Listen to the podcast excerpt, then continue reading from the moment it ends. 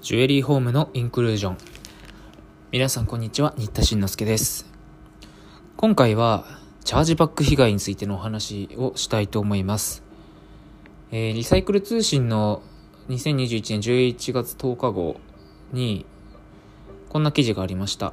ベースでチャージバック被害換金性高い高額品は要注意。160万点以上が利用するという EC プラットフォームベース。個人や中小企業でも手軽にネット販売が始められるとあり利用者を拡大している。そんな中チャージバックにより損失を被ったと訴える古物商が続出している。EC 初心者や高額品販売事業者は特に注意が必要だ。という見出しですがもうだいぶ前からベースによる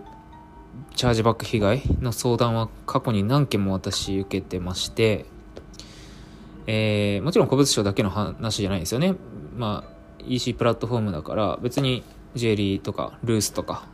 そういう普通の小売の業態であっても、まあ同じなわけです。で、見てるとね、チャージバックをする、まあチャージバック詐欺ですよね。その要するに他人のカード情報を利用して、えー決済をして、で、物はその犯人側の指定する住所に発送されるんだけれども、まあ、そこは受け子みたいなね人しかいなくてないしは架空の住所だったりね、まあ、届くのは届くんでしょうけど海外の住所だったりして。で実際には後でその本当のカードの所有者がねこれ不正利用ですということで名乗り出ることで、えーまあ、カードとしてはストップされる。つまり店側からするとお金は入ってこないということです。つまり物だけ取られて金が入ってこないという、まあ、店側からしたら死活問題特に高額品にとっては死活問題なわけですよね。で、まあ、相談見てるとあの被害があった後来たのもあるしこれもしかしたらチャージバックかもしれないみたいなとこれ発送していいんでしょうかっていう相談とかもあったしいろいろ見てるんですけれども、まあ、ほとんどの場合はですね電話確認で防げることが多いと思います。あのいろんな手口があるんですけれどもうんなんか家族とか彼氏が海外にいるんで海外に発送してほしいみたいな風に言ってきたりとか。でもまあ電話番号とかに電話を後でしてみるといやそんなの私頼んでませんみたいなことになるわけなので発送前に本人確認をする。ことが重要だしメールだといくらでも嘘つけちゃうんでやっぱり電話とかでね確認をする。あと本人のね住所と違うところに発送してほしいって言われる場合は特に要注意だしあのベース側にこれチャージバックじゃないでしょうかって確認の依頼をするんですけどそれで、うんチャージバックじゃないとされたとしてもえー安心はできないわけなんですよ。というのもその時言ってた住所はまあ一致してるからまあ正しいだろうと思われるけど後でね発送場所を変更してくださいみたいな言ってくる。こともあって手が込んでますよね。チャあのベース側がチャージバックのねチェック項目があるっていうのは知ってて最初は正しい住所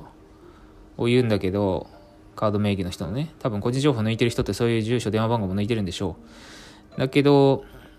その後ねそのチェックがあった後ぐらいに、えー住所を変えてほしいみたいな風に言ってくる。でその時にはベースはもう OK って言ってるからね。えー、かいくぐれちゃうっていうようなその向こう側の運営側の行動もしっかり確認知り尽くした上での手口ですよね。なのでやっぱり本人確認購入確認お礼の電話を兼ねてねあの購入品の場合は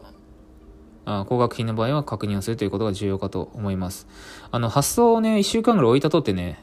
ああんまり意味がないです。ここには、この記事にはね、ベースのヘルプチヘルプページでね、防ぐにはみたいな感じで、すぐに発送しないみたいな、1日2日置くみたいな。これは多分、カードのね、不正が始まった直後だったら、そういうので防げたりするんでしょうけどね。もうえらく後になってから、チャージバックでしたっていう連絡が2ヶ月ぐらい後で来たこともありますので、え1週間程度置いたからといって、安心できるものではないと。言えると思います。まずは電話などでの購入確認。であと名、名前とかね、アドレスがステアドとか、明らか偽名っぽい名前とかっていうのはもう明らか要注意ですね。前に見たのだと、もう田中太郎みたいなので何回もやってたり、ステアドと言われる Yahoo メールとかでやってたり、うん、下手し、なんかもうひどい場合には、名前欄にね、愛上をみたいな感じになって、明らか偽名だろこれみたいなので発送してしまうのはまずいということですね。そういう本人にちゃんと購入確認、お礼の電話兼ねてね、してみるとか、あのそういう運用を一定額以上、まあ何十万円するかどうかは店によって基準があると思いますけれども、それ以上の場合は必ずそういう確認をするというふうにするのが重要かなと思います。もちろん原則ね、被害に遭ってしまった後だと、もう利用規約上ね、ベース側は一切責任取らないっていう利用規約になってるんで、あの、店側は不利です。でそういう規約であることを、契約条件であることを分かって、ベースに参入してるっていうのがね、契約自由の原則ですから、なので、まあ、プロ、プラットフォームごとにね、